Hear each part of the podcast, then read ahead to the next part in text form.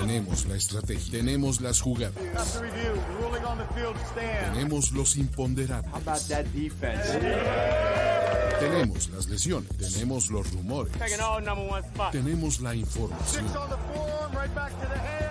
tenemos la experiencia, tenemos sed de fútbol americano.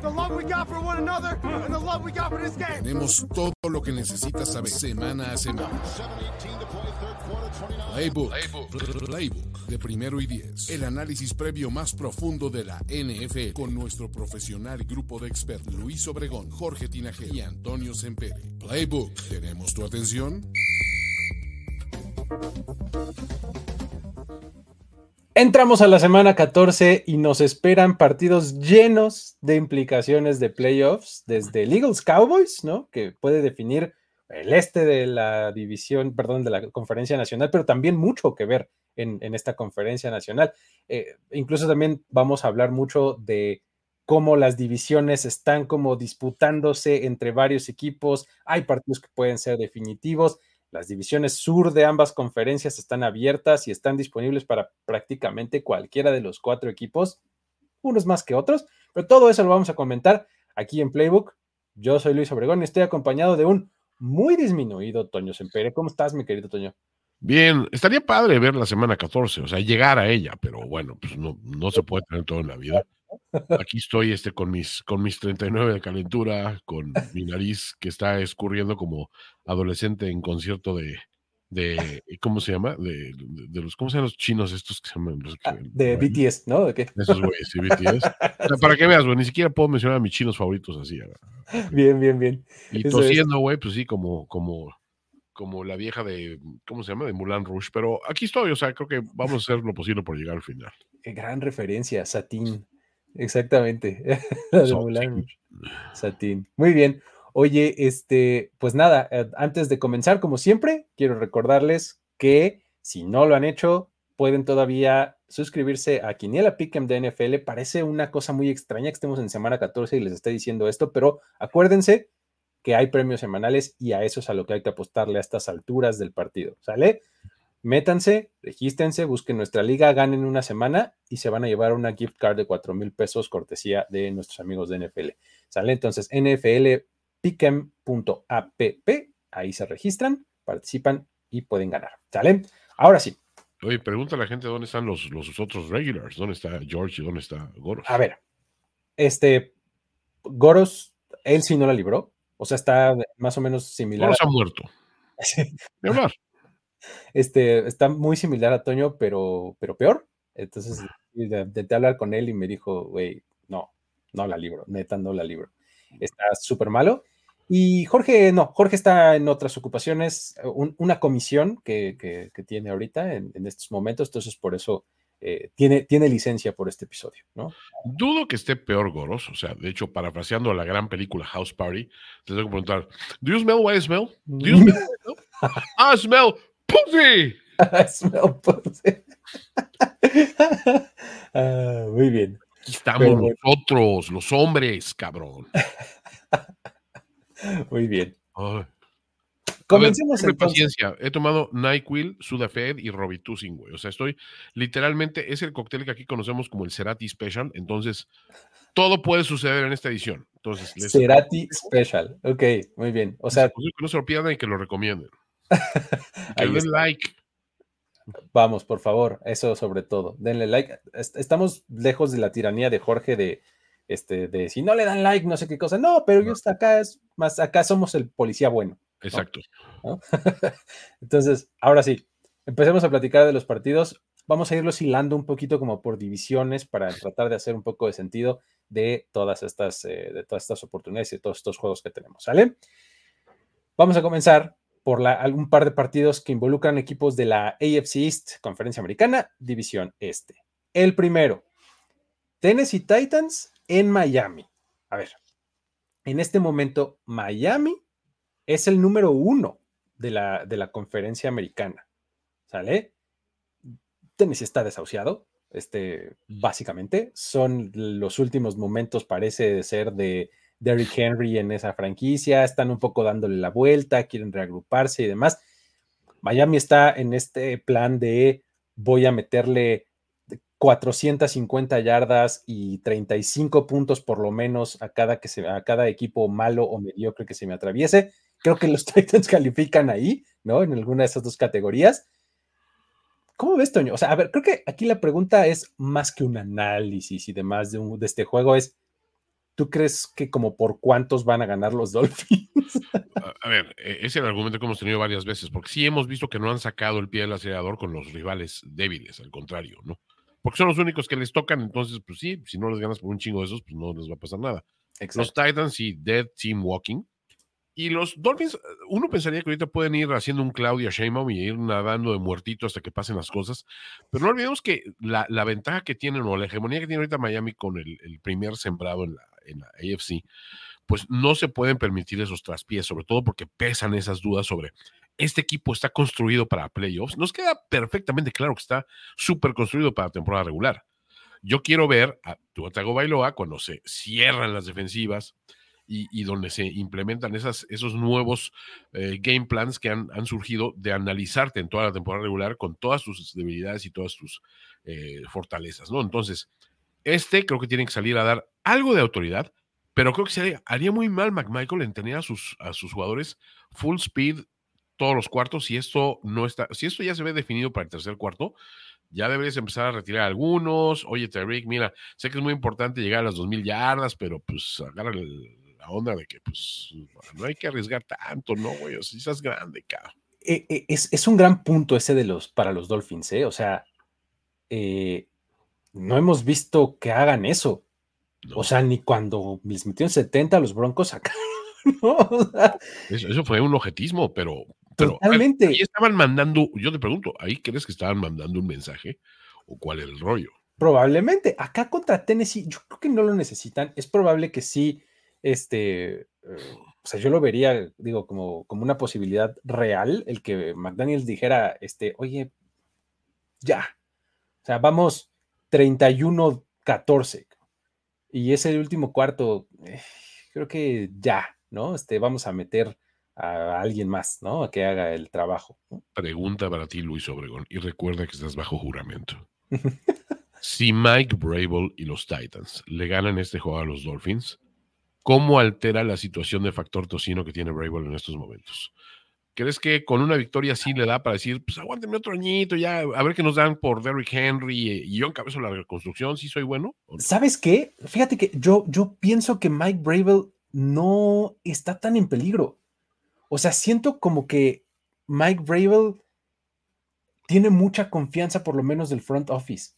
O sea, siento que Mike Bravel no peligra tanto su trabajo porque esta temporada es probablemente la peor en resultados que hayamos visto de, eso, de él, ¿no? Pues Entonces, siento que no está tan en peligro. Claro que siempre existe la posibilidad, pero no se me olvida que hace no tanto tiempo le dieron una extensión junto con el general manager. O sea, siento como que el equipo, o sea, la organización, pues confía en Mike Bravel y pueden decir, mira, no hay bronca porque acabamos de draftear a Will Levis y aquí viene y no se preocupen, ¿no? Este, ah, siento que, oye, bueno, si le ganan los Dolphins, pues con mayor razón, ¿no? O sea, para contestar tu pregunta específicamente, creo que con mayor razón van a decir, ah, ya ves. No aguantan.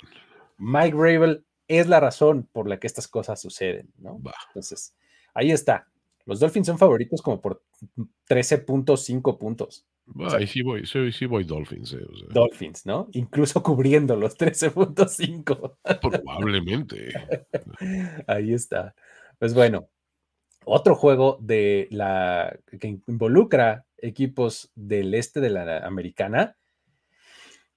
Nos preguntaban aquí por acá si, este, si ya habían llegado tarde para este oh. para la Tomlin Special. No, oh, oh, no. Es, es el momento.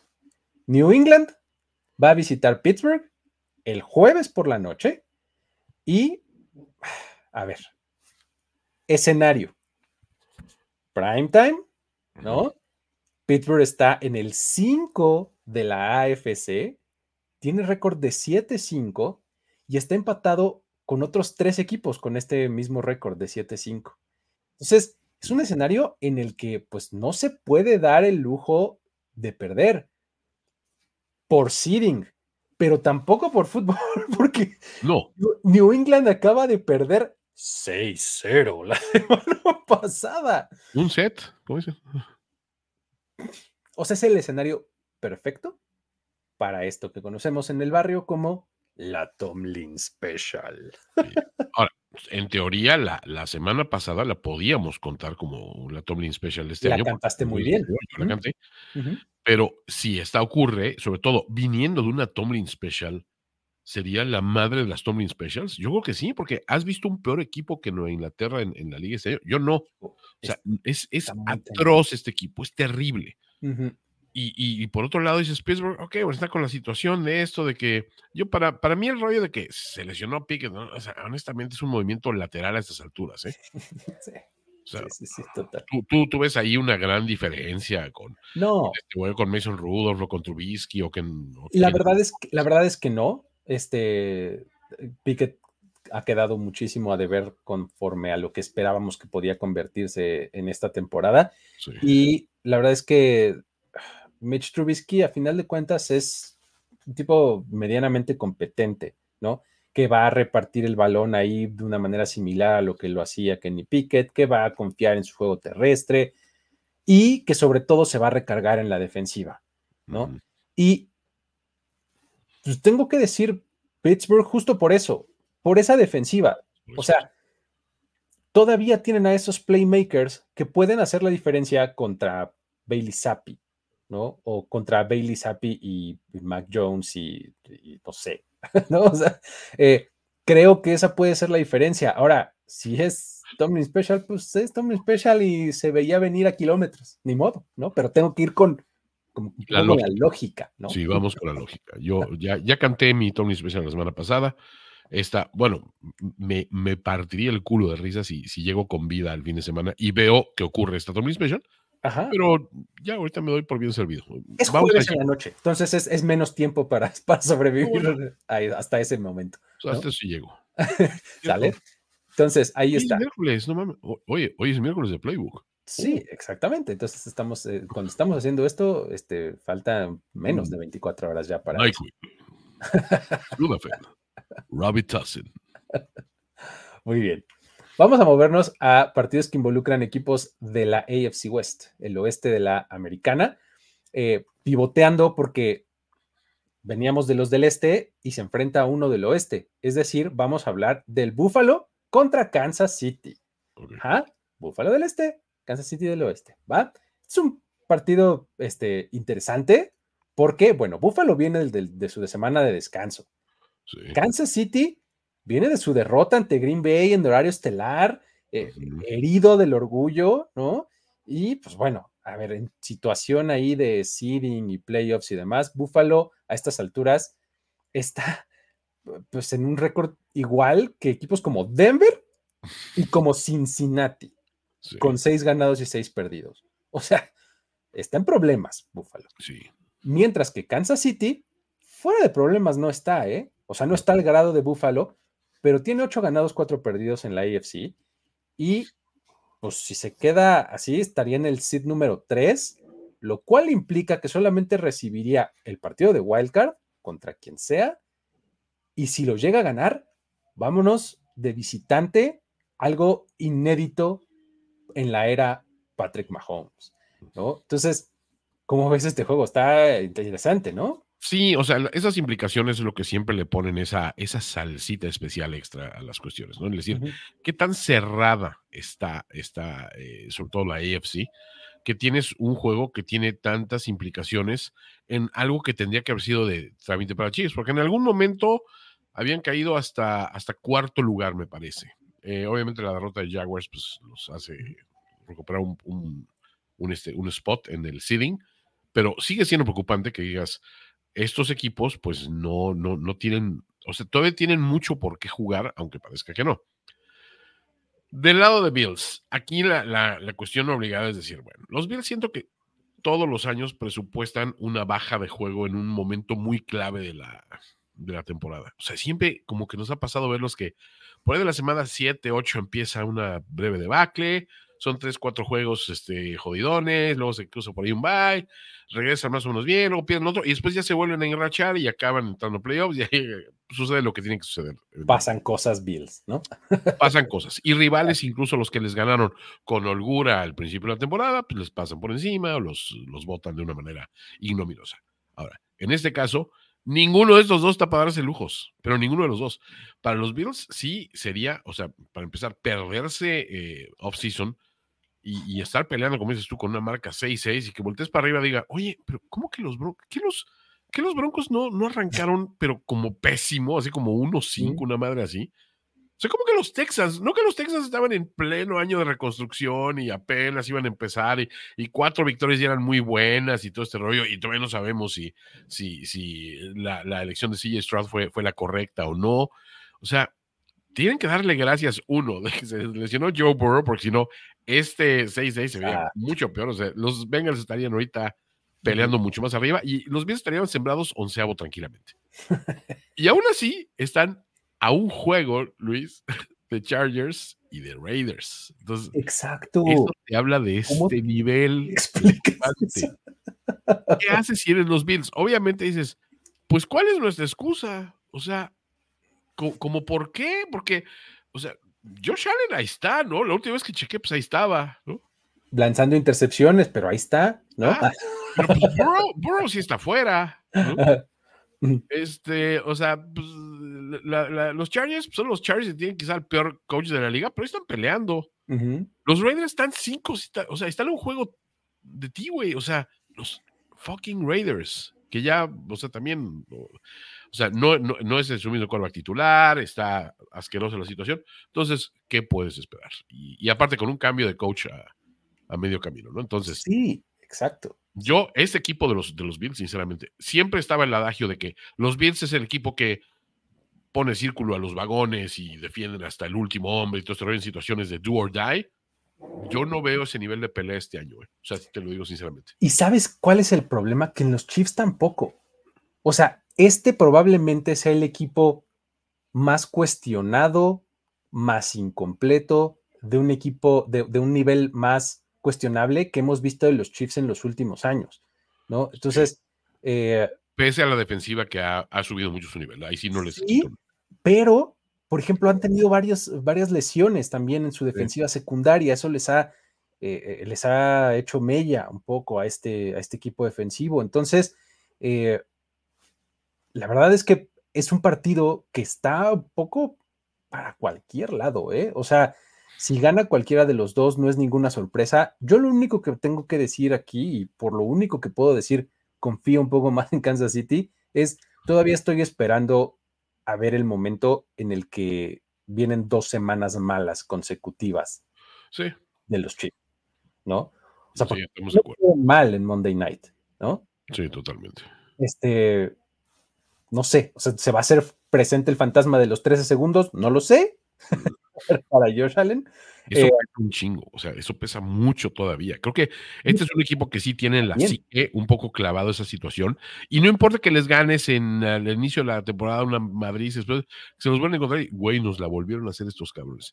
No veo la fortaleza mental de estos Bills. Es que no la tienen, o sea, y lo he, platicado mucho justo con Goros, que pues a él, él obviamente ve todos los juegos y demás él siempre me dice eso, me dice, no hay equipo más débil mental que los Bills, no hay jugador más débil mental que Josh Allen.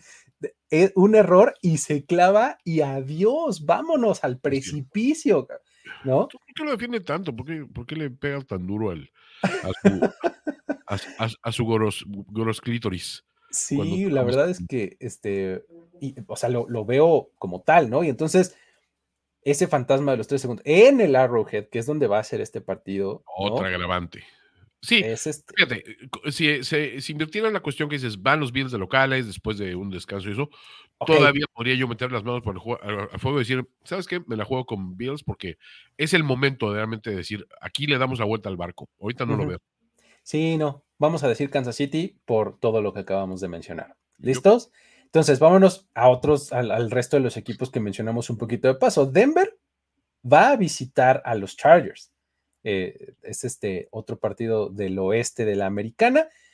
En un descuido, Denver podría aspirar no solo a playoffs, sino a subir mucho hasta el 5, ¿no? O sea, tan pronto como esta semana, pues ya después vemos qué más, pero tan pronto como esta semana, se podría pasar de estar in the hunt a irse hasta el 5, el seed número 5, ¿sale? Están con 6-6, como ya se los decía hace rato, mientras que los Chargers están peleando un poco por no quedar en último lugar, pero también al mismo tiempo por meterse a playoffs de alguna manera muy extraña, porque estamos en ese punto de la temporada, en donde ambas cosas son posibles, ¿no? Tienen récord de 5-7 ambos, tanto los Chargers como los Raiders. Denver perdió el último partido contra Houston, buen juego, y eh, los Chargers ganaron en New England, eh, ganaron, eh, entre comillas, en New England. ¿no? Ahí perdimos todos, yo. Sí, exactamente, los que perdimos fuimos nosotros, ¿no? Este, creo que la diferencia de, de, los Broncos, de esta racha ganadora que traían con respecto al partido pasado, fueron los turnovers, tal cual, o sea, en las últimas semanas, o sea, durante la racha de victorias, habían cuidado mucho el balón. Habían cuidado mucho, pero además se lo habían robado muchísimo.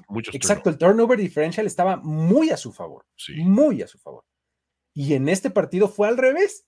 Russell Wilson fue el que perdió dos veces el balón y ellos no se lo robaron ninguna, ¿no? Entonces, ahí estuvo un poco la diferencia. No sé si los Chargers vayan a ser capaces de, replicar esa fórmula.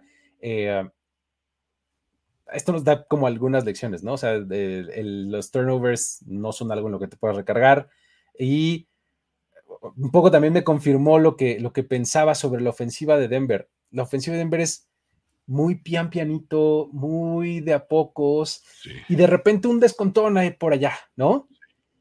A mí no me sigue sin convencerme del todo la, la, ofensiva de Denver, sin embargo, creo que con su defensiva ante estos Chargers pueden sacar el juego. ¿Cómo lo ves tú? Sí, a ver, ah, lo, que me hace dudar de los Chargers es, uno, bueno, la situación de su coach, que es atroz. Dos, que no estamos viendo el mismo eh, Herbert de, de, años pasados. O sea, podemos hablar de que sus estadísticas y sus, métricas son muy similares, pero hay que analizar las circunstancias en las que se dan estos, estos números. Tú puedes tener números idénticos de una temporada a otra y tu equipo puede encontrarse en situaciones completamente distintas simplemente por tu entorno. Porque si, si sumas este, los, los minutos de, garbage time de cualquier jugador que, depende mucho de su brazo, dices, oye, pues no lo estuvo tan mal, oye, espérate, o sea, anotó tres touchdowns, sí, pero le interceptaron uno, y aparte hubo un fumble de, de y luego aparte esas, esos dos balones perdidos los capitalizaron en touchdowns la, ofensiva del contrario, entonces ahí rápidamente se, va al carajo todas tus, médicas y esas cuestiones, porque dices, los números son similares. Yo veo que el, problema de, de Chargers ya, ya lo destacamos. Es un equipo que tiene un pass rusher espectacular, en, en y, o sea, y ya. ya, o sea, ya. De momento parecía que Bosa y Derwin James están, ¿eh? y de repente vienen las lesiones, vienen la inconsistencia, ¿eh? y se vuelve a caer la, la, historia, y nos quedamos con los Chargers de siempre. Del otro lado, veo una situación. Sí vi la semana pasada a Russell Wilson tirando intercepciones, intercepciones aparte muy pendejas, perdón que lo diga, pero sí siento que en esta situación eh, siento que Sean Payton es la clase de coach que puede llegar con Ross y decir, güey, ya, esto olvídalo, cabrón. O sea, el siguiente paso es así, así, así. ¿Qué fue lo que te jodió la vez pasada? Ah, bueno, que te sacaban de la bolsa de protección y todo este rollo. Bueno, vamos a darte más protección en el, pocket, todo este rollo. Vamos a abrir canales hacia, hacia el centro para que tires al lado cerrada, no sé qué, no, tienes una buena cerrada, no es tan pendejo. O sea, situaciones así que digas, facilitarle un poco la labor y que sigan con su dink and dunk y de repente anímate a tirar un pase largo y a lo mejor te lo, te lo, te lo atrapan y está muy bien. Este, Sutton, de repente va a ganar un 50-50. comiendo perdices. Está bien chingón. O sea, siento que si no le, si, si a Russell no le cargan la responsabilidad de este juego, con esta defensiva, ante unos Chargers que arriesgan mucho, no solo con jugadas muy sacadas del, del orto que, que saca Staley, sino también con una ofensiva muy agresiva que a veces no tiene a los, a los jugadores para respaldar esa agresividad en cuanto a seguridad con, con ellos, porque pues quitas aquí en Allen de la fórmula y está una flaca la caballada, O sea, Austin Eckler nunca ha sido un, un, auténtico protector de balón que es imposible el sueldo. No, y el resto del equipo más o menos por ahí anda. Entonces, siento que es un equipo, eh, o sea, los, los, los, Broncos que pueden resolver mucho más fácil a los Chargers que los Chargers al revés. Entonces, nada más por eso voy, voy Broncos y para que George pueda regresar a desearnos unos buenos y naranjas días. Queremos eso de George. Exactamente, ya veremos si este, si, si este domingo lo, lo, desea y se cumple, ¿no? Eh, estaba eh, leyendo por ahí. Eh. Creo que, creo, que fue. ¿Y qué le mura, pa? Sí, ¿qué onda? Se supone que llegaba ahí a revolucionar la ofensiva, ¿no?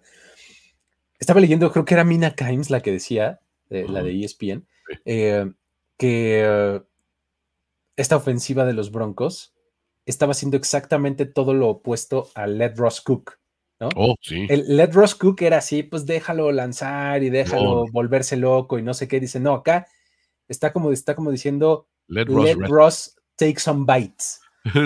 así, bocaditos chiquitos, o sea, ni siquiera lo dejes cocinar, déjalo que le pellizco un poco la ya. Let Ross check the salt. Dale, exactamente. Está bien, sal, está bien, sal. Sí, está bueno de sal. Gracias, Ross. O sea, Ya, ya estuvo, gracias. We got this. o sea, como yo en la, en la, cena de Thanksgiving, o sea, corría todo el mundo de la casa, entonces, ah, ¿quieren probarlo a hacer como ustedes sal? Ya, lleguenle. Muy bien, y ya, nada más, ¿no? Eh, entonces, justamente en eso se estaba basando un poco este episodio. Me gustó esa, esa analogía que hizo así de, mira, muy buena analogía. No, se, no lo están dejando volverse loco, es más bien, déjalo nada más que reparta poquito y todo bien, ¿no? Y pues que sea ahí más o menos eficiente. Entonces, sí, vamos a ir con Denver, ¿sale? Vamos, vamos. Eh, último partido que involucra a un equipo de la AFC West, pero nos va a hacer pivotear a otra división, es el de Minnesota contra Las Vegas en Las Vegas. Sale los Vikings. Hablábamos de lo que están haciendo los Raiders. También son otros, otros equipos de 5-7 que están a solamente uno y peleando por no quedar últimos, pero también por playoffs de alguna manera, ¿no? Este, lo más interesante de todo esto es que, como ya lo mencionabas de paso, lo están haciendo con coach interino. o sea, ahí, te está, ahí te refleja mucho de los Chargers, ¿no? Así, es que la reacción con los Reyes van 500, ¿por qué? no, o sea, no. primero es un poco de indignación la primera reacción. Ajá, exacto. esa indignación, un poco incredulidad, por supuesto, pero jamás es, eh, sí. y del otro lado, Minnesota está con su 6-6, ¿no? Viene del bye, ¿no? Viene de, de, haber descansado este, la semana pasada y de perder las últimas dos semanas, ¿no? O sea, después de que venía esa racha tremenda ganadora, pierde dos semanas y viene el bye, ¿no? Con sus 6-6 ahorita están empatados con otros tres equipos en la conferencia nacional con el mismo récord. Tienes a, Green Bay, a los Rams y a Seattle con ese mismo récord. ¿no? Ahora, creo que la gran diferencia de estos Vikings en esta semana es, ya lo mencionaba, el bye y que regresa Justin Jefferson. Oh my God, eso sí es cosa diferente. Imagínate si Joshua Dobbs estaba haciendo dos, tres cosas interesantes. Imagínate con Justin Jefferson, ¿no? 100%. ¿Cómo lo ves? 100%, eh, o sea, ese es, ese es el factor que te hace pensar, a ver, siempre hablamos de Justin Jefferson como uno de esos pocos receptores de la liga que es independientemente de quién sea el pasador, es un güey que puede desequilibrar un juego así. Obviamente todos queremos medir en qué condiciones regresa. Hemos visto a jugadores, receptores de esta categoría en su prime. Hablemos de DeAndre Hopkins regresando a una lesión cuando estaba en su prime. De, de, o sea, talentos de ese nivel, Randy Moss regresando en su prime. Y, y, siempre la curiosidad es decir, bueno, ¿regresa al nivel que traía o, o cómo regresa? Aquí la cuestión es que curiosamente regresa en un punto donde, donde está en un parteaguas muy interesante los Vikings, porque este equipo, todo el mundo lo habíamos descartado cuando, cuando salió Cousins. O sea, inmediatamente. Y de repente llega la historia del Pastronaut eh, y toda esta cuestión. Después el Pastronaut regresa a ser el Astronaut. Y, y, dices, bueno, pues estuvo para la historia, pero no, no va muy lejos.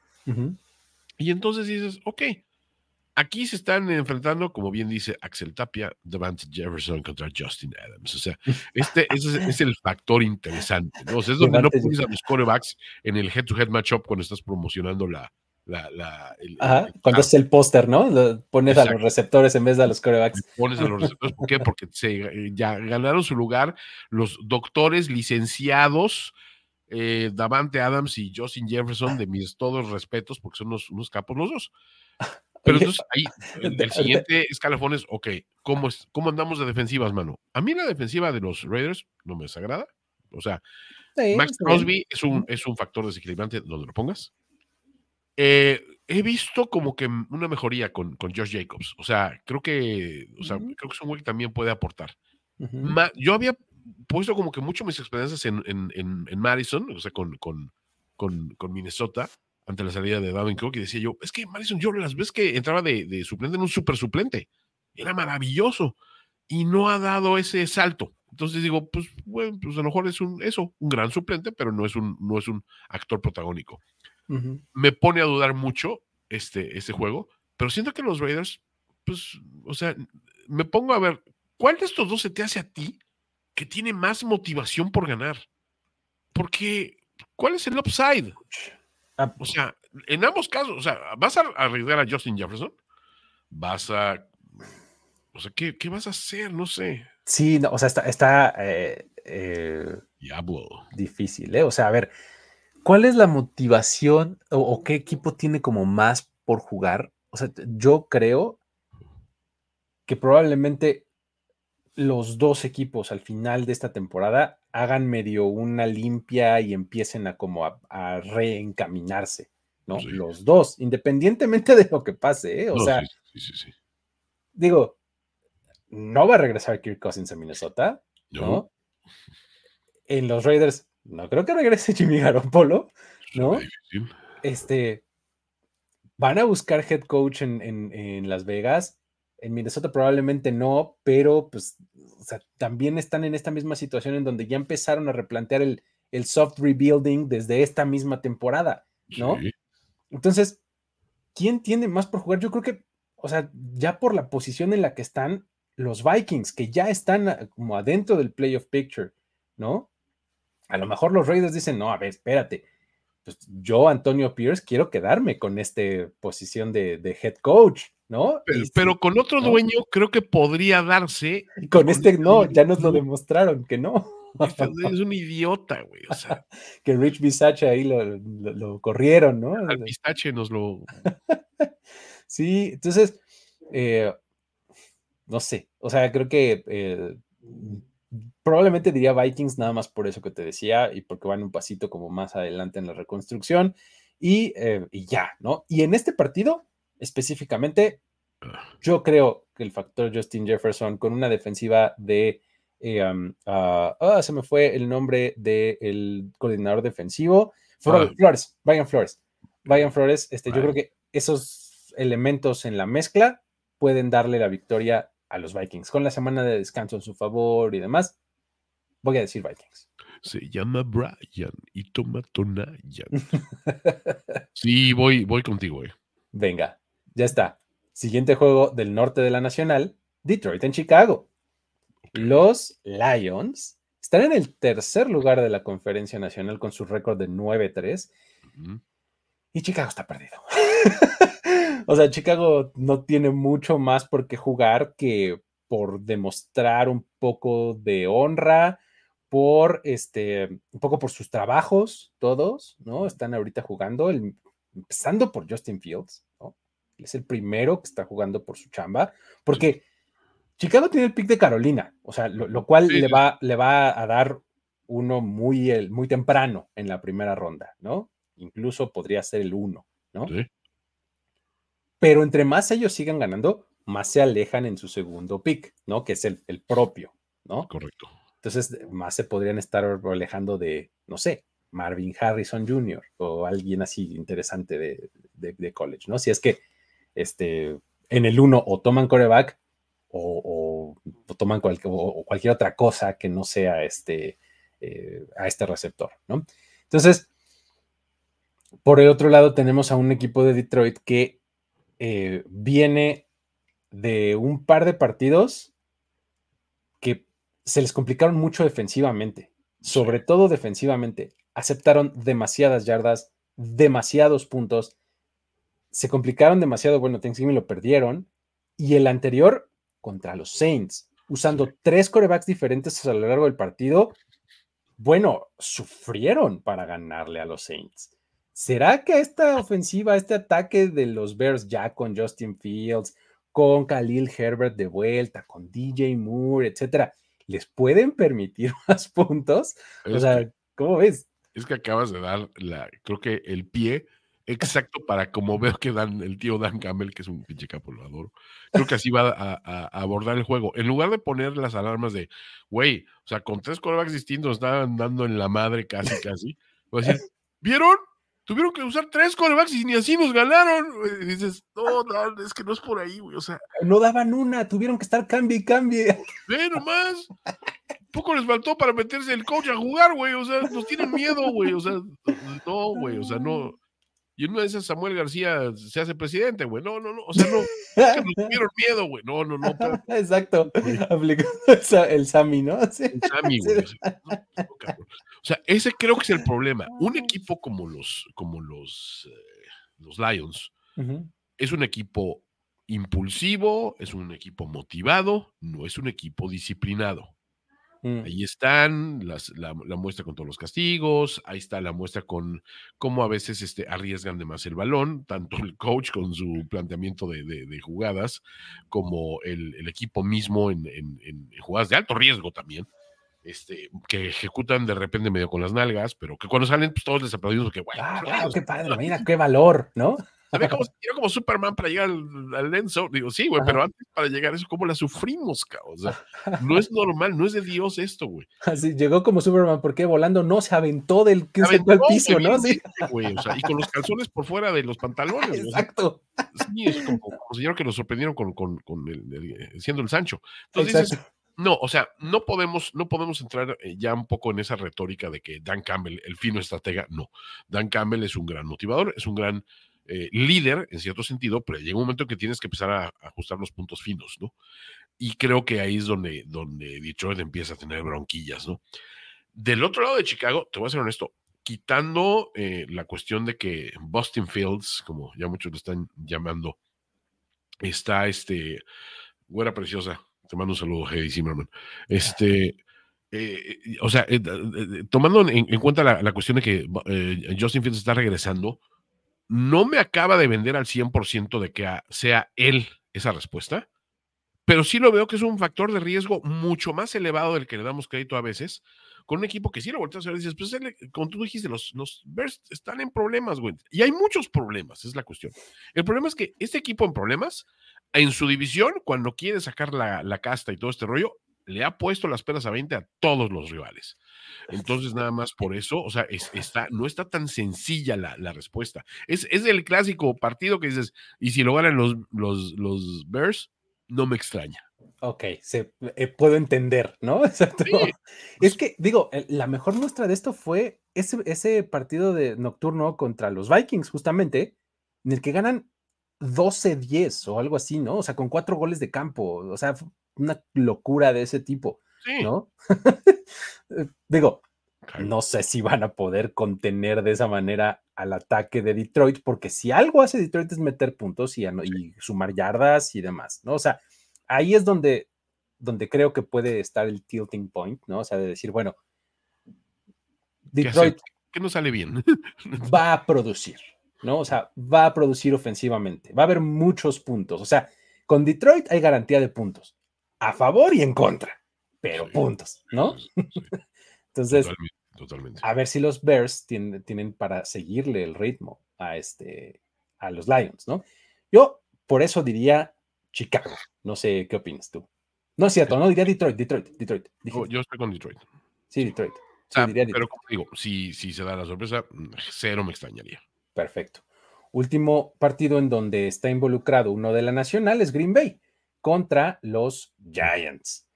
Eh, los Giants, perdón, los, los, Packers están en el playoff picture, ¿no? Con su 6-6, ¿no? Es otro de sus equipos de 6-6 en la nacional, ¿no? Son el 7. Vienen de dar un par de juegazos, ¿no? Hablamos ahorita de lo de Thanksgiving contra los Lions, en donde se vieron muy bien, y luego ganaron a los Chiefs, ¿no? en el Lambo, ¿no? Así, horario estelar. Bueno, están así empezando a subir en la ola, así montados en la tabla de surf, ¿no? Entonces, eh, imagínate que a esto le sumas un rival como los Giants, que sí, vienen de descansar y todo lo que tú quieras, pero es un equipo carentísimo de talento, ¿no? Entonces, en una de esas vemos a unos Packers con tres triunfos consecutivos, llenos de este, confianza en sí mismos para la próxima semana y ya, bueno, acomodadísimos en playoffs, ¿no?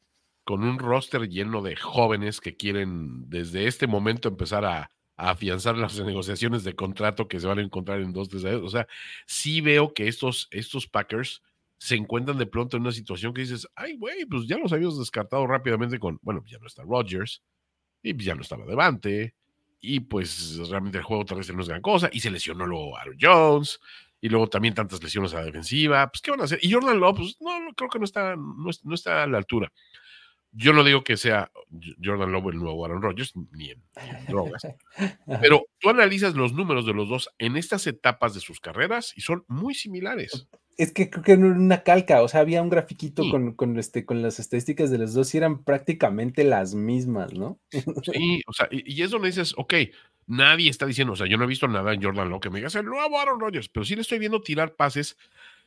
E, esta es la diferencia del, del Jordan Love que he visto que no veía antes estoy viéndolo tirando pases que antes simplemente no se animaba a intentar porque el factor de riesgo era mucho mayor.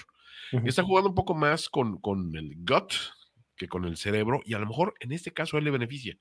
¿Por qué? Porque tiene jugadores que, o sea, cuando, cuando es un, roster tan joven como este, o sea, es, eh, creo que el promedio de, de la liga es 25.6 años y los Packers están creo que abajo de ese promedio y la, la ofensiva está todavía abajo de ese promedio. De, o sea, la ofensiva todavía es mucho más joven que la defensiva, así lo podemos. Ya, ajá. Y está cañón, o sea, honestamente es una, una situación complicada. Oye, voy a hacer un breve, breve este, eh, anuncio ya que están aquí Héctor y, este, y Heidi, este, nuestros amigos acapulqueños. Desde acá un abrazo y a todos los amigos que no han podido ayudar a la gente de Acapulco, mande manden ayuda para allá y sobre todo pregunten a estos vatos cómo ayudar, porque estos güeyes son a toda madre y la neta es que pues, merecen lo mejor que les podemos dar. Venga, ahí, está. Si, si, alguno de ustedes dos, eh, Heidi y Héctor, tienen algo de información que quieran que mandemos dar, en este momento échenosla aquí, pueden, tírenla aquí en los comentarios y nosotros la leemos al pie de la letra para, para apoyar esa, esa situación. Aprovechando que ahorita estoy jodido de, de salud y puedo hacer mi voz de en un mundo. sí, en un mundo. es devastado por un, categoría 5. Exactamente. Pero bueno. Mujer. este, bueno, volviendo al tema, o sea, esta es, es la situación que yo veo en, en, este esquema. O sea, Green Bay firmemente al alza y el equipo que a mí es el equipo que más me desagrada ver o sea, o sea digo, no sé si vaya a seguir De Vito ahí al, bar, parece que sigue, ¿no? Pues creo que sí, pues digo, no, hay, mayor noticia, no hay mayor novedad, ¿no? How you doing? over here. Este, entonces, pues, eh, prefiero eso que Daniel Jones, sí. O sea, pero es como decir, güey, pues una patada en el estómago que nos huevos, pues sí, obviamente. Pues sí, claro, ¿no? Pero, si me la pero puedo es agradable, ¿no? Está, bien, o sea. Entonces, digo, pues yo ahí veo que, que esta, esta, o sea, ojo, si pierden los Packers, ahí rápido se desinfla la, la burbuja ah, y bueno, imagínate, sí, sí, sí, totalmente. No vamos a estar diciendo la mentira llamada Green Bay Packers, la mentira, llamada. llamada Jordan Love y demás, ¿no? Entonces, yo creo que este, los, los, Packers tienen todo para continuar con ese momento. ¿Sale? Vámonos a la NFC South. Que, a ver, la NFC South está súper peleada por las razones incorrectas. Eh, a ver, Carolina ya está eliminado y en, y en esta semana va a ir a visitar a New Orleans. Va a ir contra los Saints, ¿no? Los Saints están in the hunt con cinco ganados, siete perdidos. y solamente están atrás del líder divisional que es Atlanta, como eh, pues, que ahorita está arriba. A ver, un momento, ¿tenemos información? A ver aquí, venga, Toño, ¿quieres darla? Adelante. Asociación Gilberto Acapulco AC sigue repartiendo despensas y ayuda, y me consta que sí llega a su destino. Visiten Acapulco en cuanto puedan. Eso es lo que más nos ayudará. Gracias. Ya sí, está. háganlo, o sea, echen la mano a, es- a esa gente, o sea, por, por todas las, por todas las neuronas que yo dejé en, Acapulco en mis años de juventud, Exacto. háganlo, háganlo por mí. O sea, cuando yo ya no reconozca a Luis como en unos dos o tres episodios, diga, ¿tú eres mi nieto? No, no, no, oye, no tienes nieto. Ah, ok, está bien. Este, acuérdense que todo se debió a, a que me la pasé muy bien en Acapulco, entonces hagan algo por ellos. Muy bien, ahí está. eh, eh, con, con muchísimo gusto, eh, Heidi. ¿Vale? Este, Pasa toda la NFC South, dice Axel Tapia. Danos chance rápido nada más de, de mencionar los juegos, breve análisis y pick. Ahí les va. New, New Orleans, insisto, está solamente un juego del líder, que en este momento es Atlanta, Ajá. pero tiene como coreback en este momento a James Winston y no sé si eso es una buena noticia o una mala noticia. Para mí es una fenomenal noticia, Luigi. No sé de qué estás hablando. Es el güey que más me interesa ver en la liga después de mi, de mi all chingón este, squad, que, que son Baker Mayfield y el Ajá, Florida Man Garner Minshew. ajá, ajá. Jameis con, con, o sea, completa esa, esa trifecta, ¿eh? O sea, ya, ya estoy armando mis, mis, mi- mis, chingón Avengers. Exacto, haciendo, ¿no? ¿eh? Sí, Jameis es Falcon ahí, güey. Muy bien, perfecto. Ahora, contra Carolina, yo creo que sí lo pueden resolver, ¿no? O Sí. sea, ni modo que no. No, o sea, Carolina no trae nada. O sea, Carolina ya lo único que le queda es decir, pues no hay que darle tan buen pick a Chicago, ¿no? O sea, creo que es la única motivación. Es otro equipo que tiene coach interino. Se resistió al, al sentido común de coach que debuta gana, ¿no? No lo hizo la semana No. pasada. Tiene un dueño muy malo. este, Sí, exacto. O sea, lo único que está haciendo Carolina ahorita es ser más appealing para Bill Belichick.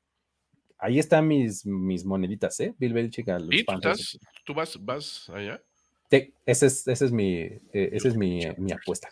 Pero bueno, yo creo que ganan los Saints, ¿no? Para no dedicarle mucho más tiempo Ah. a este. Definitivamente. Siguiente, duelo de titanes de la NFC South, Tampa Bay contra Atlanta. Eh, no es un buen juego, No, pues pero sí que es importante, Let Baker Bake. porque, pues ya decía hace un momento que Atlanta está como líder de la NFC South y Tampa Bay está solamente ahí tantito despegado. Entonces, si se da una victoria de, de los Buccaneers, esto se vuelve todavía más caótico. si, si, si ganan los Falcons, pues entonces empieza a tomar un poquito de claridad, pero no tanta, ¿no? Entonces, no, No, sé, ¿cómo ves? veo estos, a estos Falcons y digo, siento que esta es la clase de situación en que los Falcons les surge al menos terminar con marca ganadora, para, no, para que no se repita la situación de un equipo con marca perdedora, pasó a playoffs, antes de que la liga tome una resolución de decir, ¿sabes qué? Al carajo, güey, si no tienes marca ganadora, por muy líder divisional que seas, no vas a pasar, güey, porque esto, esto no nos puede estar pasando a nosotros, güey. Sea, somos supuestamente la liga más chingona del mundo y podemos hacer los cambios que nos pegue la gana, porque soy Roger Goodell y así lo digo, ¿no? Entonces, o sea, siento que, que, sí, los Falcons, o sea, si hablamos hace rato de que los Raiders es el equipo que, que con su con, que con su marca 5-7 te hace decir que los Raiders, ¿Cómo? dices, los Falcons van 6-6 y dices, ¿qué? Pero ¿en qué momento, no? ¿Cómo? ¿Esos güeyes en serio? Y honestamente, aquí sí tengo que decir que mientras tengamos a un Arthur Smith ahí en los controles, mientras tengamos un, un, un, un ataque que no ha hecho lo, lo, lo, lo, que necesita hacer para explotar las partes positivas, porque es, es inaudito que Villan Robinson da un buen juego y el siguiente juego le dan 10 acarreos. Entonces, Desaparece por diseño, no porque él sea malo, no. sino porque no le dan ni un balón. Ah, seguro están esperando que les repitamos otra vez la dosis de Villan Robinson. No, yo estoy Ahora sí va a ser una sorpresa cuando Cordarel Patterson tenga un juegazo. Ajedrez en 10 dimensiones, no lo van a ver venir. Exacto.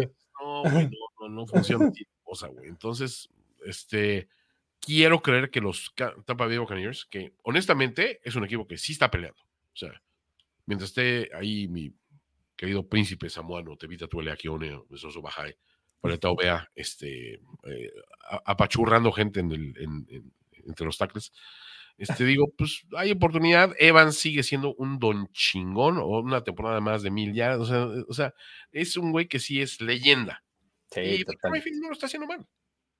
Pues mira, mientras seguimos con nuestro análisis súper importante para playoffs, aquí este, nuestro querido Miguel eh, dice que va por una chela, ¿no? Mientras y nos manda ahí este, para, para repartir una oh. nuestra. Ahorita Toño está un poco en estado inconveniente ya sin necesidad de chela, entonces. Este Yo te la voy a. Sí, ya, ya, estoy con los efectos de NyQuil que ya está pegando así.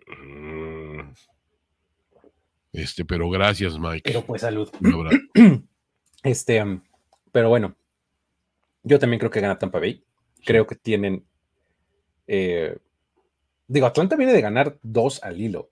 de alguna manera, ¿no? Este, Tampa Bay ganó el anterior y sufrió horrores contra Carolina, ¿no? Este, eh, ahí debajo de un monzón y lo que quieras. No, pero. Eh, pero les costó trabajo, ¿no? Entonces, no, es una buena señal que el peor equipo, el, equipo con el peor récord de la liga te haga juego.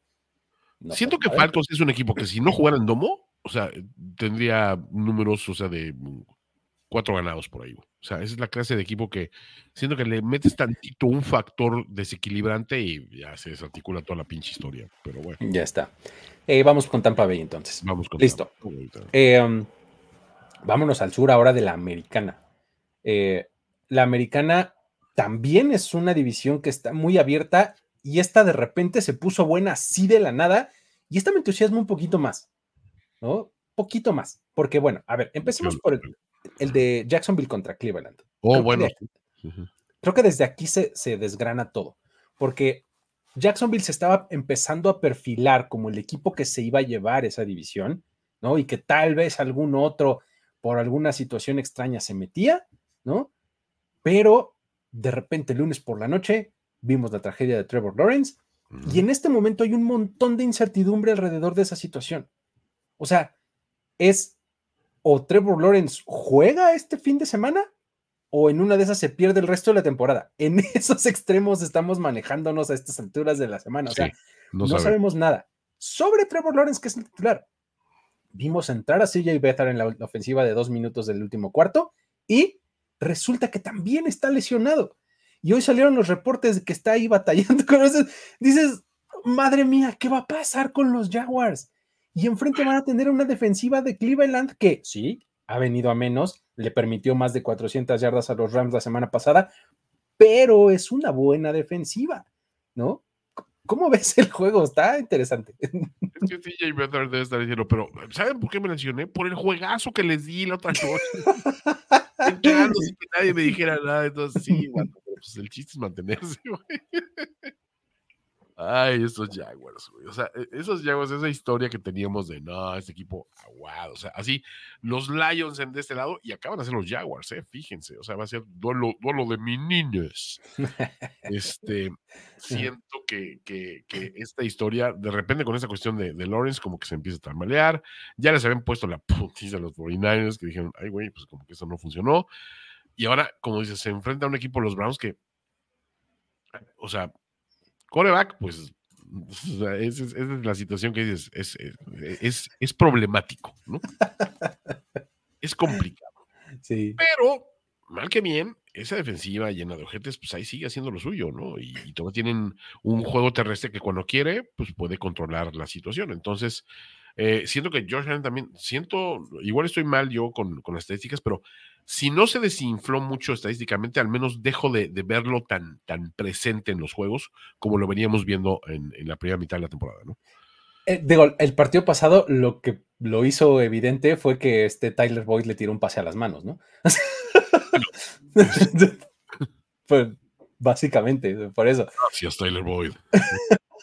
sí, este, pero digo, retomando un poco el punto que hacía sobre el quarterback, oye, Joe Flaco por lo menos se ve que sabe lo que está haciendo. ¿Sabes qué coraje me dio cuando, cuando pasó esto? Yo dije, güey, ¿era tan problemático hacer esto, Jets? Neta, güey. ¿Estaba tan, tan difícil la respuesta? Seguro si buscan por ahí todavía está uno de los jerseys de flaco, güey. O sea, ni eso era el desmadre. Y es que de verdad se, notaba que, sabía lo que estaba haciendo. O sea, me gustó mucho el partido contra los Rams porque estabas viendo a dos tipos súper experimentados. ¿Haz de cuenta? Es como si cuando vas al llano el domingo a ver un partido de soccer donde están jugando 11 señores panzones contra otros 11 señores panzones que con trabajos y corren cuatro pasos, pero aún así tienen un toque bien bonito y cuando tienen que tirarle tienen bien duro, ¿no? Y meten unos golas. ¿Por qué? Porque es puro colmillo. algo así estaba viendo. Con su caguama, güey. ¿Cuál Gatorade? Claro, algo así estaba viendo en el Stafford contra Flaco. O sea, dos señores de casi 40, ¿no? El colmillo bowl. Era así, pero pura lectura pre-snap y balón afuera, un trancazo o una bomba. O sea, algo así estábamos viendo y Joe Flaco eso hizo. Tal cual, ¿no? Y por lo menos les da competencia a este. Eh, a este, a este equipo, ¿no? De, los Browns y enfrente de un equipo de los Jaguars que tiene esta situación totalmente incierta en la posición de quarterback, me parece como una fórmula un tanto favorable para Cleveland, ¿no? Sin embargo, no me puedo, no me puedo olvidar del resto de los, eh, de los playmakers de, Jacksonville, ¿no? O sea, eh, Evan Ingram, Calvin Ridley, este, eh, Travis Etienne, ¿no? Etienne ha mejorado mucho algo hay ahí, ¿no? O sea. Algo hay en efecto, y sin embargo, creo que este, si quiero elegir un, pick sorpresa y left field, este sí veo que, los, que los Browns se le, trepan a los, a los Jaguars. Y sobre todo, ¿sabes por qué? Porque creo que esto va a motivar a los Jaguars a, cerrar muy bien el resto de la campaña. Decir, güey, ¿cómo? O sea, ¿en qué momento los dejamos? ¿En qué momento los vimos tan pendejos? O sea, tener la reacción que no están teniendo los Bills. O sea, eso es lo que, suceda. Muy bien. Eh, yo la verdad es que no estoy muy seguro de este pick. Voy a decir Browns. Ok. Nomás por poquito, porque, no sé, locales este, y demás, y pues incertidumbre. Un poco la incertidumbre me lleva para allá, ¿no? Este, porque además, punto que juegue Trevor Lawrence, ¿en serio? ¿Va a jugar bien? O sea, ¿con qué movilidad? ¿Con qué apoyo en el tobillo? O sea, no, no tienes que justificarte. O sea, dilo con mi abuelo, güey. O sea, si muero en México, quiero que me entierren en Alicante. Y si muero en Alicante, quiero que me entierren en México. Por joder. Así, nomás porque, porque quiero que hagan trámites y gasten. Totalmente. Muy bien. Ahí está. Siguiente duelo que involucra al sur de la americana, Indianapolis contra Cincinnati. Veníamos de hablar de lo que pasó en Monday Night, ¿no? Entonces, pues Cincinnati resulta que llegó un tipo llamado Jake Browning y dio un juegazo, ¿no? Browning Gun. Exactamente, ¿no? Entonces pues, vamos a ver ahora enfrente de los Colts que están de lleno en la conversación por el liderato de su división, ¿no? Tras lo de Lawrence, justamente. Y pues bueno, además tienen esta racha de cuatro ganados consecutivos. Entonces, está interesante para los Colts tener ahora un equipo que probablemente antes del lunes habrías dicho, ya, pero por supuesto, venga, vamos a por el, quinto consecutivo. Luego los ves en Monday Night y dices, ay, ya no sé por qué Browning se vio muy bien con un playbook o con un plan de juego, digamos, simplificado, pero involucrando mucho a llamar Chase y demás. Entonces, que es algo que le puede hacer daño a los Colts, ¿no? Y sobre todo si ves cómo ganaron los Colts en estos últimos partidos, tenía mucho que ver los buenos, las buenas jugadas en equipos especiales, eh, cosas por el estilo, ¿no? Cosas que no necesariamente son tan sostenibles. ¿Cómo, cómo ves este juego? siento que sí, que estas victorias de Colts han, derivado de jugadas grandes, jugadas grandes defensivas, jugadas grandes de special teams. Por ahí uno que otro este pase corto que se convierte en un mega avance, este, y jugadores que pues dábamos prácticamente por muertos, los pitmans de este mundo, por de repente aportando que dices, ah, cabrón, o sea, tú sigues aquí, güey. Y creo que es un equipo que se, mantuvo bien pese a todo el la telenovela Jonathan Taylor. O sea, creo que logró sobrevivir. Esto es lo que me pasa ahorita con, con Browning, que siento que un juego eh, con un coreback así, reserva del cual realmente nadie sabe nada, jamás es una buena muestra. O sea, Sí. O sea, ese juego con ese, híjole. Y no olvidemos que estuvieron, pues también cerca de O sea, si, este juego lo, lo, pierden, pues hemos dicho, bueno, o sea, eh, Jackson sufrió, pero, pero ganó porque, pues, porque la lógica tenía que ganar. Y, y, digo, triste lo de, lo de Lawrence, pero pues era más equipo del otro lado. dices, no, pues lo que pasa es que Cincinnati es un gran equipo. Está lleno de jugadores desequilibrantes. El problema es que, pues, o sea, de Burrow, cualquier coreback que agarres para abajo va a ser un downgrade sustancial pero si agarras al güey descuidado, al, contrario, y, tu coreback no arriesga demasiado, y analiza que dices, oye, pues tengo, tengo puro pinche estrella en este desmadre, con que la ponga más o menos en la vecindad de donde están, sin darle oportunidad que llegue primero el defensivo, pues creo que estos güeyes van a rescatar el pase. Son muy buenos, les pagan re bien a esos cabrones. Sí, sí, sí, ¿no? Entonces, eh, ahí está. Y la defensiva de, de Guarumo, este, digo, ha bajado un poco, pero siento que ahorita como que este juego contra una ofensiva sólida, creo que les da esa situación, es decir, aunque nos avancen y nos anoten y todo este rollo, sí podemos resolver en, tiempo, en, breakout time. O sea. Ahí está otro de los, este, de los S-Man, como decían por acá, de los, este, eh, quarterback Garner Minshew, ¿no? Este, eh, ahí al, frente de esta, de esta ofensiva de los Colts. Con Jonathan Taylor también fuera, ¿no? Ya otra vez, este, con esta cirugía del pulgar, este, Moss. Pero ya no pasa nada, ¿no? Haciendo que cargo. la verdad es que cuando estás. Que vinieras, pero, pero de todos modos vamos a hacer fiesta. Sí. o, sea. Está muy bien cuando está porque sí suma y sí aporta, pero si no está, Moss ya nos demostró que puede, ¿no? No hay una JT dependencia ahí en ese, Entonces, pues bueno. Eh, está, está complicado, pero voy a ir ¿Quién es local? Este... Cincinnati. Es Indianapolis en Cincinnati, sí. es, que, es que Cincinnati. Está difícil. Yo, como que quiero decir Colts. Yo quería decir Colts, pero, pero el, factor de localidad de Cincinnati. Ahora, Cincinnati es tan bueno como local como de repente. Mm, yo creo no, que no tanto. No tanto, ¿eh? O sea, no, no es un factor así que digas, uy, este. Y este eh, año Como pesa el estadio. Digas, güey, pero Minshew es un journeyman y un journeyman juega bien donde sea. En donde sea, exactamente. Minshew. sí, creo que yo también quiero decir Colts por poco, ¿eh? Por poco. Ahí está. Michael Secret Stuff. Listo, vamos a cerrar la AFC South con el partido de Houston en, los, en, New York contra los Jets. De volada, Houston es otro equipo de 7-5, quiere meterse a playoffs, ahorita está fuera pero ellos son el que tienen el rival más sencillo. O sea, estos Jets no hay mucho que hacer, ¿no? La neta, este, Houston creo que se puede imponer con bastante facilidad, ¿no? Sí, voy, voy Houston, mini hard pass, no hay mucho que decir. Perfectamente. Ahí está. Eh, vámonos a la NFC West. Ya nos quedan poquitos partidos. Em, NFC West tenemos el San Francisco contra, mejor dicho, Seattle en San Francisco, ¿no? Eh, en, poquitos poquito tiempo de diferencia, los dos partidos, ¿no? Este, el primero lo vimos en Thanksgiving en la noche y un par de semanas después, ahora vamos a ver este. Eh, de hecho, San Francisco puede calificarse ya a playoffs desde esta semana, de alguna manera, y para que esto se dé necesitan ganar y que haya una derrota, ya sea de los Packers o de los Vikings. Otro camino es que ganen, que ganen más un empate entre Green Bay o Minnesota. Ah, los empates ah, ya sabemos que no nos encantan, pero el chiste es que San Francisco puede calificarse a playoffs para el final del día, ¿no? Podría estar ya metido ahí. Los Seahawks se han caído, ¿no? En su favor tienen semana larga, ¿no? Vienen de jugar en jueves, ¿no? Jugaron Thanksgiving en jueves, luego jueves siguiente y ahora juegan en domingo, entonces tienen 10 días. San Francisco viene de jugar eh, este partido intenso, ¿no? Hasta cierto punto, ¿no? Porque después ya estuvo relajadón, ¿no?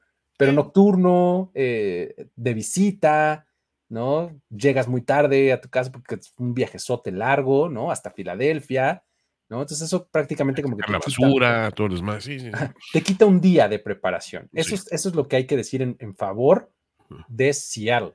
Más allá de eso, ¿qué, otra cosa ves en su favor o cómo ves este juego? Uno, que, que la sopilota siempre ha tenido un, cierto nivel de jetatura sobre, sobre Shanahan, menos notorio a últimos años. Los últimos años ya se ha ido equilibrando la balanza un poco. Eh, el juego anterior obviamente no existió esa, esa situación, o sea, con todo de que estaban jugando contra un equipo que es complicado en casa y todo este rollo, San Francisco no, no, no sudó demasiado por ese, ¿no? El problema que yo le veo aquí es que, o sea, vienes de una victoria que anímicamente es enorme. O sea, al equipo que te pasó por encima en el juego de campeonato del año pasado, le hiciste hijos gemelitos, güey. O sea, sí, sí, sí. Brutal, ¿no? ¿Cuál? Ajá. Y entonces es obligado que haya un cierto nivel de, no quiero decir confiarse, pero pausa de estornudo. Listo, ya regué gérmenes por toda la casa. Como, como decía alguien que conocía, ahí va a crecer un ficus. No, no tienes idea, güey.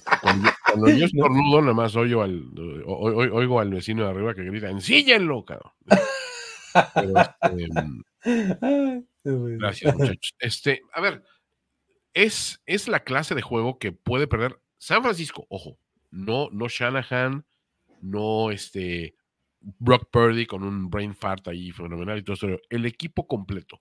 Los vimos cuando salieron a intimidar a los Browns, que, que venías muy león, y los Browns dijeron, espérate, no, cabrón, o sea, no, o sea, no, esta es la NFL, güey, o sea, y, aquí cualquier equipo, dice el adagio, le puede ganar a cualquiera en un día dado, y no puedes hacer esto. Si no aprendieron nada de ese juego y vuelven a salir en un plan arrogante y desdeñan a alguien que, pues, este año siento que más allá de prepararse para su par de enfrentamientos con San Francisco, va a tomar lo que le den el resto de los rivales, porque eso, eso los ponen a ellos siempre en una situación muy, los pone siempre en una situación muy, muy propicia a los, a los, a los hijos. Decían, estamos metidos, o sea, estamos viviendo sin pagar renta en la mente de Kyle, Shanahan. y está bien, porque pues por eso de repente llega y se le van los pinches juegos, se le van las cabras al cabrón, y, pues acabamos ganándole, no uno, dos juegos al año, güey. O sea, y ya como que tenía una rachita súper cómoda de eso. Ya se empezó a secar ese brevadero. Ya no estás jugando con un Russell Wilson, ya estás jugando con otros jugadores de pues, un nivel, digamos, inferior y el, el resto del, del, equipo no es tan, tan poderoso como solía ser, eso no es ninguna, ninguna novedad. Y del lado de San Francisco está muy cabrón. Este juego es, es de los Niners. Y si lo pierden, lo van a perder los Niners. Sí, creo que sí. Es este. Es un juego que por, por talento no debería de quedarnos mucha duda. Creo que los, los 49ers nos demostraron la semana pasada una vez más que, son el mejor equipo de la NFL, ¿no? O sea, que tienen el mejor roster, que cuando todo marcha y todos están sanos, no hay quien se les ponga enfrente, ¿no? Entonces, creo que, eh, pues digo, sí, rival divisional y todo, pero pues es en casa, este, no sé, siento como que la lógica debería de dictar que no deberían de tener mayor problema. Sí. Pero eh, si en una de esas se complica un poco, creo que van a encontrar la manera de resolverlo. la lógica te dice que cuando un equipo tan superior en todos los niveles pierde control rival, rival divisional, siempre es un colapso que empieza desde arriba, pero se cae el, castillo, de naipes enterito. O sea, y es, no es un error de que un, un pase Purdy. ¿eh? No, puede tirar un pick six en la primera jugada y dices, te puedes levantar de eso, tienes con qué. O sea, el juego contra, contra Philly arrancó terrible un primer Dos three and outs. Para cuatro, three and outs, todo ese rollo. De repente, ¿qué pasó? Se cambió el switch. Dijeron, aquí esto con paciencia y despacito. Nomás ganan, van ganando por dos goles de campo. Claro que le damos la vuelta. Y se acabó la historia. Entonces, vamos a decir, yo voy a San Francisco, por supuesto. Y voy de aquí en adelante, pero, pero, o sea, digo, esa siento yo que si se llega a dar las sorpresas, vendría por ese lado. Perfecto, ahí está. Siguiente, eh, tenemos otro partido involucrado, eh, equipo del oeste de la Nacional. Me gusta, me atrae este partido como de los más este, que quiero ver este fin de semana. Los Rams en Baltimore. Híjole, a ver, es que los Rams son este equipo que hablabas hace rato de cómo, cómo, cómo, cómo pasó esto. O sea, los Rams están 6-6. Sí. Hablábamos de equipos jóvenes cuando decíamos de los, este, de los Packers. Los Packers. Eh, o sea, los Rams tenían creo que 14 novatos en el roster. Sí. ¿No? O sea. ¿Qué novatos, Luigi? O sea. Sí, exacto. Digo, está la preocupación ahí de, la lesión de Pucanacua y demás, pero la verdad es que están jugando súper bien, ¿no? divertidos, aparte. Sí, muy, muy, bien. Están a tiro de piedra en, en la conferencia nacional, están 6-6. El problema es que enfrente está Baltimore. Sí.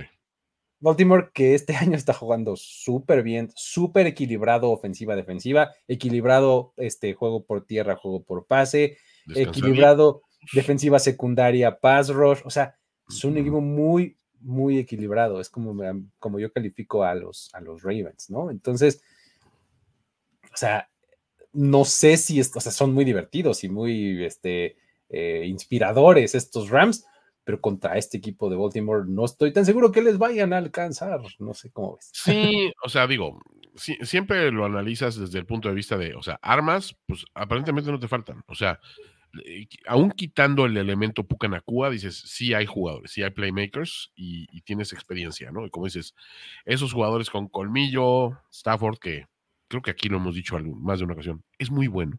Es un gran coreback. es un gran coreback, como que sí le tenemos esa fe de decir, güey, pues es un güey que en un momento dado, por supuesto que te resuelve un juego cuando menos lo esperas y cuando menos das por él. Y rodeado de talento joven, dices, pues mejor aún, ¿no?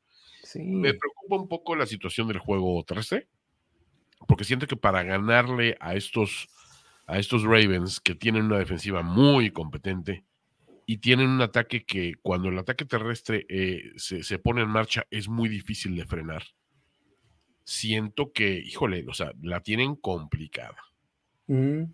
Y hay un escenario de que los Rams por X o Y se van arriba por un par de anotaciones y logran sustentar con dinks and donks y con jugaditas aquí, este, esto y con, con quarterback draws y con cosas así muy, muy extrañas de esas que dices, no, pues no nos puede estar haciendo con un güey de esa edad piensen en los viejitos.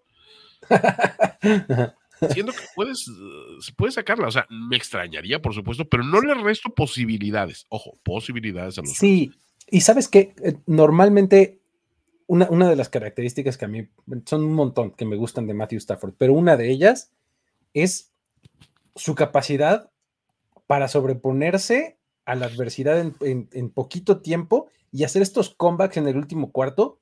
Sí es buenísimo para eso Matthew Stafford. O sea, sí, tiene un largo historial de eso, güey. Sí, y pon tú que eh, te va a tirar dos intercepciones, pero le vale. Están legendadas, están.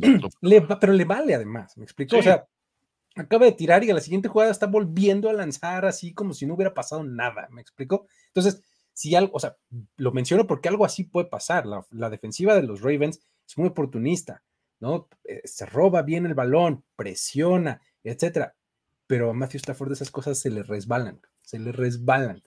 No, o sea, no es uno de estos quarterbacks que se clava en el error y se va y adiós. No, al contrario, ¿no? Entonces, el problema es que sí tiene un equipo menos talentoso que su rival en este momento, ¿no? Que es eh, Baltimore. Eh, Karen Williams está jugando muy bien como corredor de los Rams, ¿no? Muy, muy bien. Ya lo decías, los Ravens paran muy bien la carrera, ¿no? Pucanacua, si no está, nos va a dejar otra vez en las manos de eh, Cooper Cup, que esta temporada, por alguna razón, no ha sido el mismo Cooper Cup de antes, ¿no? o sea, al principio porque no estaba y que lesionado y no sé cuánto. Pero no está al 100, no está al 100. Probablemente sea porque no esté al 100, ¿no? Pero no está entregando esos resultados. Entonces, siento que con todo eso la fórmula está como para que los Ravens se lleven el juego, ¿no? Sí, yo, aparte yo ya decreté, este es el año que sí voy a creer en los Ravens. O sea, todos los años anteriores y y que Ulises me lo vendía, que estos güeyes son. Y yo siempre decía, no, no, jamás, no, eso no va a ocurrir. Pero este es el año que sí puedo ver que suceda. Entonces, por ese voto de confianza, vamos Ravens. yo me adelanté como, un año, no me acuerdo si uno o dos años, yo estaba all in en los Ravens. sí, pero bueno. Muy bien, vamos entonces con los, con los Ravens. Eh, nos queda un solo juego, el, el que creo es el estelar de esta semana. Filadelfia visitando a Dallas. Filadelfia que puede calificar a playoffs, ¿no? Necesita ganar de entrada y que pierda ya sea Seattle o los Rams, ¿no? Con eso nomás. Con eso ya está. Son dos cosas que se ven bastante probables, ¿no? Entonces, por ese camino se puede. Otro es que ganen y que haya derrota de Green Bay y Minnesota o Detroit, ¿no? Ese también se puede dar, pero veo más posible el primero, ¿no? O sea, de entrada, take care of your own business, ¿no? O sea, vas y ganas, sí. eso es necesario, y además esperas a que Seattle, bueno, ya no esperas, más bien habrás visto que ya Seattle o los Rams perdieron, entonces ya solamente estás a una victoria de meterte a postemporada, ¿no? Eso es por parte de Filadelfia. Dallas también se puede meter a los playoffs de esta semana. Camino es largo, las combinaciones son un montón. De entrada, insisto, igual que Filadelfia, tienen que ganar, ¿no? Pero ellos necesitan ayuda de por lo menos cinco equipos más. necesitan derrotas de Minnesota, de Green Bay, de Seattle, de Tampa Bay, de Detroit, de los Rams o de New Orleans. Y una de Chivas, por alguna razón. Así exacto, todo eso, ¿no? Se ve complicado que suceda, ¿no? Pero lo que sí es, debe de estar en su cabeza en este momento, si eres los Cowboys, es, tengo que ganar este partido, ¿no? Ya lo demás, ya, ¿no? O sea, ¿qué más da? Porque, fíjate, ¿eh? o sea, entre los equipos que tienen que perder están los Rams y está Seattle. Entonces, si pierden esos dos equipos, el que gane el partido del Sunday Night se va a ver calificado a playoffs ganando este partido. ¿No? Se van a poner, o sea, si ganan los Cowboys, se van a empatar los récords. Si gana Filadelfia, se va a separar bastante, ¿no? Entonces, las implicaciones son un montón, ¿no? Creo que también va a ser muy, o sea, es muy diferente entrar como comodín, aunque sea el mejor, ¿no? Pues el número 5, ¿no? Que, será el caso de uno de estos dos, a entrar entre uno de los tres primeros, porque no creo que es peor que el campeón de la, del sur, ¿no? Nadie puede. Entonces, es bastante diferente, ¿no? Probablemente Así, si ya te quieres poner maquiavélico, sea mejor quedar como comodín, como número 5, porque justamente vas a enfrentar al campeón del sur en el wildcard. Exactamente. Este, digo, a menos que seas el 1 y pues tengas bye la primera semana, ahí sí hay una diferencia. Y recibes todo lo demás en casa, ¿no? Pero si eres 2 o 3, es un camino este, contra un rival más complicado. Bueno, contra uno o contra unos rivales más complicados, ¿no? Entonces, no creo que eso esté en su cabeza, ¿no? pero pues es un partido nada más, hablé de puras implicaciones de playoffs y seeding y demás. No hemos ni hablado nada del juego. ¿Cómo ves este, este partido en el campo? No, no, no, no, no creas que te vas a zafar tan fácil, o sea, te voy a decir. Porque en ese momento te voy a exigir, no, fíjate, bien, no a pedir, a exigir que te despojes del chip de los obrigoides y que me analices desde el punto de vista visceral, asqueroso, así de tripas y sangre. Desde el punto de vista animalístico. De, del equipo que está oliendo así este, la sangre en las aguas del, rival y está así, de, o sea, sus instintos y el, y el Firefly se, se despierta y, y, enseguida dices, este es el momento. ¿Cómo analizas desde ese ángulo a estos Cowboys que, ojo, no, no hicieron, o sea, no se, no, se ganaron que les pongan el, playbook del juego anterior en el refrigerador y les digan, ¡ay, qué padre! Eh, lo hicieron muy bien, muchachos. No, o sea, no. ese se ganó un poco con, con echándole ganitas, ¿no? Y estuvo cerradón. Pero enfrentan un equipo que aparentemente, o sea, lucía como que infranqueable, un obstáculo brutal, y que si hubiera perdido por una diferencia mínima en San Francisco, o sea, no por la madriza, eh, un gol de campo, último cuarto, en un overtime, algo así. Digamos, güey, pues sí, está muy complicado, güey, porque estos van a llegar súper ardidos. Yo siento que aquí la narrativa es que va mucho más por el lado anímico de que, güey, ahora sí, cabrón, este es el momento, este es el momento de pegarle a estos cabros. Totalmente, totalmente, ese es el, ese es el análisis que decías, o sea, es, a ver, de entrada, los Cowboys tienen 14 partidos consecutivos ganando en el ATT Stadium. Este viene al ATT Stadium. La verdad es que no me acuerdo cuándo fue la última vez que perdieron en el ATT Stadium. O sea, son, 14 atrás. la, temporada pasada, ¿no? No me acuerdo quién fue el último que les ganó. En una de esas fue Filadelfia, no sé, probablemente, ¿no? Este, el asunto es que tienes esta racha los Cowboys notoriamente juegan mejor en, eh, casa últimamente. Y estás viendo a un equipo de Filadelfia que ha estado a unos cuantos rebotes del balón de tener un récord completamente distinto, ¿no? O sea, estás viendo a un equipo de Filadelfia que sabe resolver los juegos y eso, no sé, es el respeto que merece. O sea, resuelve los partidos al final súper bien, súper bien, o sea, con mucho temple, ¿no? pero se meten unos problemas espectaculares, ¿no? O sea, eh, en el mismo juego contra los Cowboys, o sea, estuvo a nada de perder ese partido Filadelfia, ¿no? El partido contra los Bills, estuvieron a nada de perderlo. El partido contra Kansas City, estuvieron a nada de perderlo, ¿no? Entonces es un equipo al que, eh, o sea, que está lejos de ser infalible, ¿no? Y del otro lado tienes a unos Cowboys que están haciendo clic en todos lados, en todos lados. Juego terrestre, juego aéreo a la ofensiva, línea ofensiva sana, algo que, tiene, que por mucho tiempo fue una cosa que no pasaba en los Cowboys, ¿no? Eh, línea ofensiva sana, este, defensiva, un pass rush bastante bueno, un, este, unos corners que eh, hacen, hacen muy buen trabajo. O sea, Darren Bland es el heredero de las glorias de Trevon Diggs, igualito, lo queman en tres jugadas grandes, pero se va a llevar una o dos intercepciones, ¿no? Eh, los safeties juegan muy bien. La línea de linebackers es la única que siempre me ha preocupado desde el offseason. Dije, estos linebackers van a ser un problema y lo son, ¿no?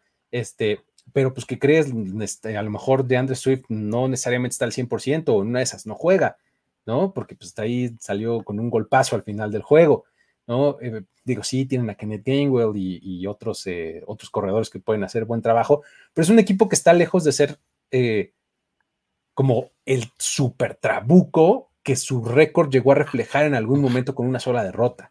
O sea, que te, o sea, una vez que acumulas todo esto que he dicho, más o menos como que te explicas por qué perdieron contra los Jets, ¿no? Sí.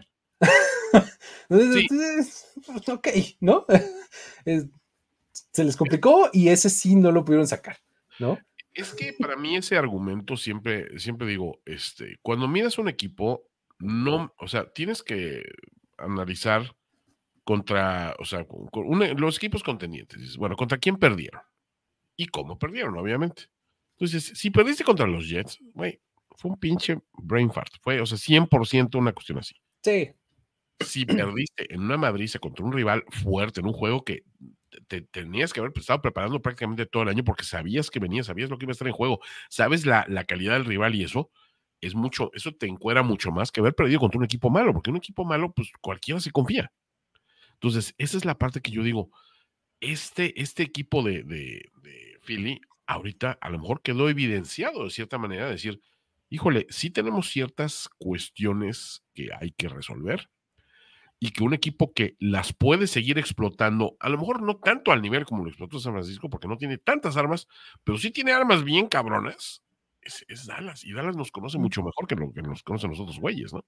Entonces, es la parte donde digo, es por supuesto, es el juego de la semana, y pues quitando el juego de la semana pasada, pues pinta también como uno de los candidatos a juego del año por todo lo que va a suceder de aquí en adelante. O sea, puede modificarse el playoff picture de una manera muy radical y abrir un chingo de posibilidades, ¿no?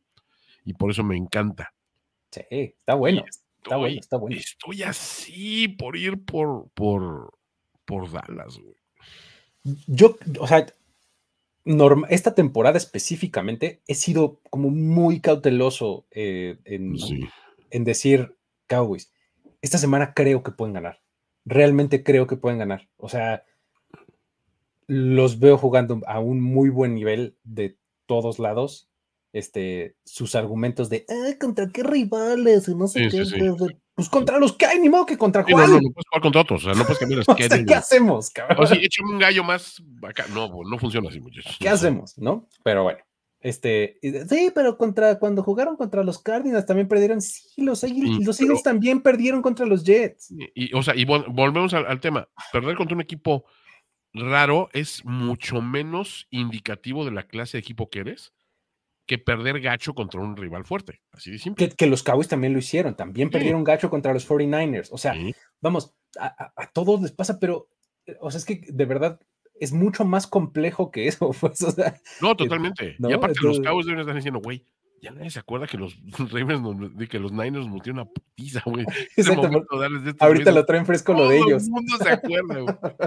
Dice, oye, ¿pero aquí, ¿a ti no también te ganaron los Cowboys? Digo, los Niners, y No, ¿o sí?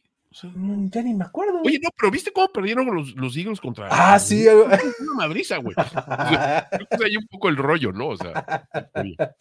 sí, sí, Entonces, yo en serio creo, creo que tienen oportunidad de ganar. Eh, hay un factor ahí que no sé qué tanto voy a jugar o no. El, el, día de hoy, miércoles, por la mañana, Mike McCarthy se tuvo que ir a operar una apendicitis que lo atacó. Y este, en miércoles miércoles, ¿no? O sea, que es el día en el que se instala el playbook para el partido siguiente y demás.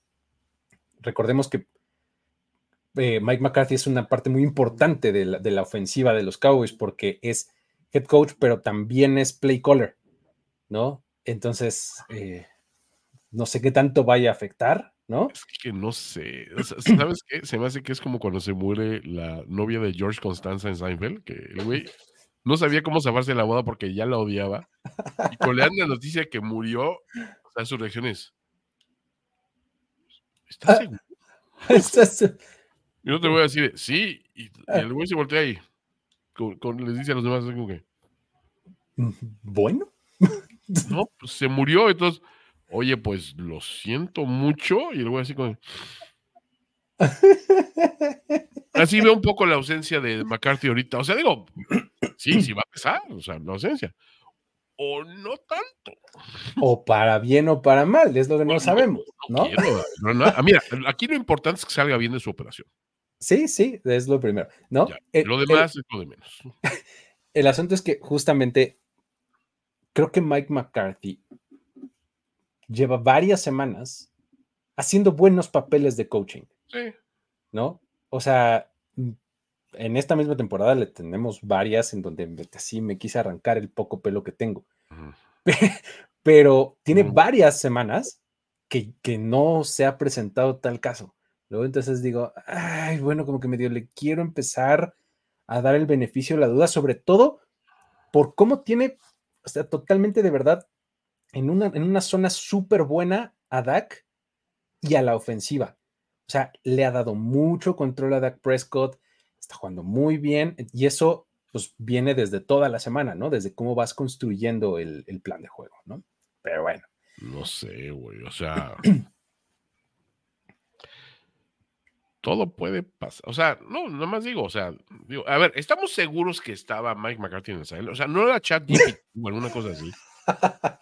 Yo siento que hoy en día le pones una, gorra y un headset a alguien y puedes pasar a una inteligencia artificial por el coach y no pasa nada. O sea, ¿Ya? así, así, ha, avanzado la tecnología, Luigi. Exactamente. Muy bien. Oye, fíjate, acá nos dicen, si, si Mike McCarthy se ausenta y Dan Quinn saca el juego, imagínate. ¿No? O sea, porque seguramente le entregarían como el control del equipo en general a Dan Quinn, ¿no? Quinn niña. ¿No? Y pues de por sí, yo creo que a Dan Quinn le queda poco tiempo en Dallas, ¿no? Porque el próximo año seguramente este, se irá a algún otro equipo, ¿no? Me extrañó que no se extrañó. ¿no? Entonces. Va a estar, va a ser un juegazo, Espero sobrevivir para verlo. Pick, mi querido Toño, entonces, ¿te animas para ir por los Cowboys o dices Eagles? Ya está. Vámonos. 15 victorias al hilo en el AT&T Stadium y se le da la vuelta, o sea, inmediatamente no se le va a dar la vuelta a la división porque los tiebreakers todavía estarían en favor de Filadelfia, aunque tengan el mismo récord, pero ya estaría mucho, mucho más alcanzable. Por interesante, digamos. y, los calendarios ahí ya habría que verlos y demás. Creo que es más difícil el de Dallas que el de Filadelfia. Tiene todavía Miami, Detroit, este eh, complicado. Y este, del lado de Filadelfia hay cosas un poco más este, manejables, ¿no? Un par de Pero, por ahí, Con eso, entonces llegamos al final de esta emisión, Toño. Lo logramos, sobreviviste. No lo puedo creer. Este, no sabes cuánto te agradezco el haberte presentado, aunque sea eh, eh, contra, pues, contra tu propio físico. Mientras la gente deje sus likes, yo estaré aquí, o sea, como, como Chente Fernández. Ya está. Muy bien, pues bueno, con eso nos despedimos. Muchísimas gracias a todos. Esto fue Playbook. Nos vemos la siguiente. Bye bye. Chao. Tenemos que despedirnos, pero nos veremos pronto en otra lectura a profundidad de Playbook, Playbook de primero y diez. El análisis previo más profundo de la NFL. Jorge Tinajero, Luis Obregón y Antonio Sempere. Let's go, fellas. This is it. Playbook.